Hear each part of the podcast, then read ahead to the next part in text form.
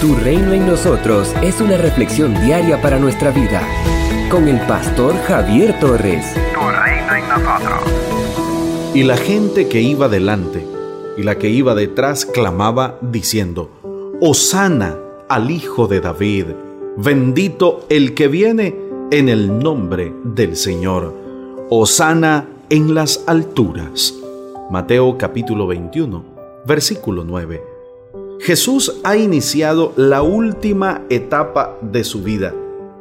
Desde luego que aquí en la tierra. Tres episodios se narran en este texto, que son acciones simbólicas a través de las cuales se reafirma su carácter mesiánico. Con su entrada a Jerusalén, del verso 1 al 11, el Señor da cumplimiento a la profecía de Zacarías. Zacarías capítulo 9, versículo 9, y se presenta como el Rey y Mesías enviado por Dios Padre para la salvación de todo aquel que crea en Él. La segunda acción simbólica es la purificación del templo, versos 18 al 22, que simboliza el juicio de Dios a los líderes religiosos y a todos aquellos que rechazaron la bondad divina. La higuera estéril es una referencia al pueblo de Israel que ha rechazado a Dios, ha incumplido su misión de ser bendición a las demás naciones.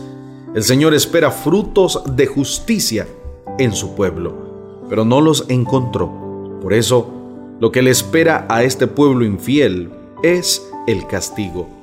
El conflicto entre Jesús y las autoridades religiosas llegó a su punto culminante con su entrada a Jerusalén.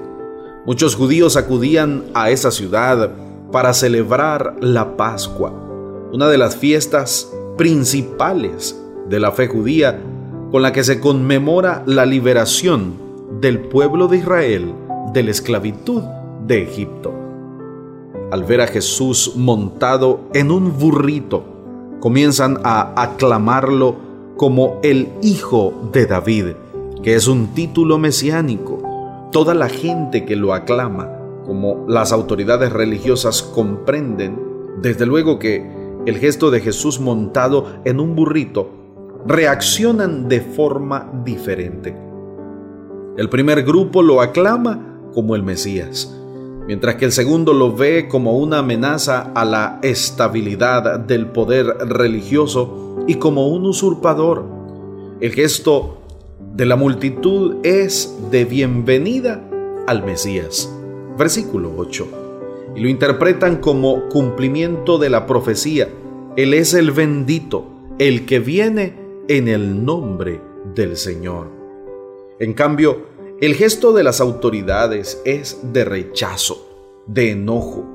La expresión hebrea osana es su sentido original, significa salva pero llega a usarse como un grito de victoria, un grito de alabanza, un grito de aclamación.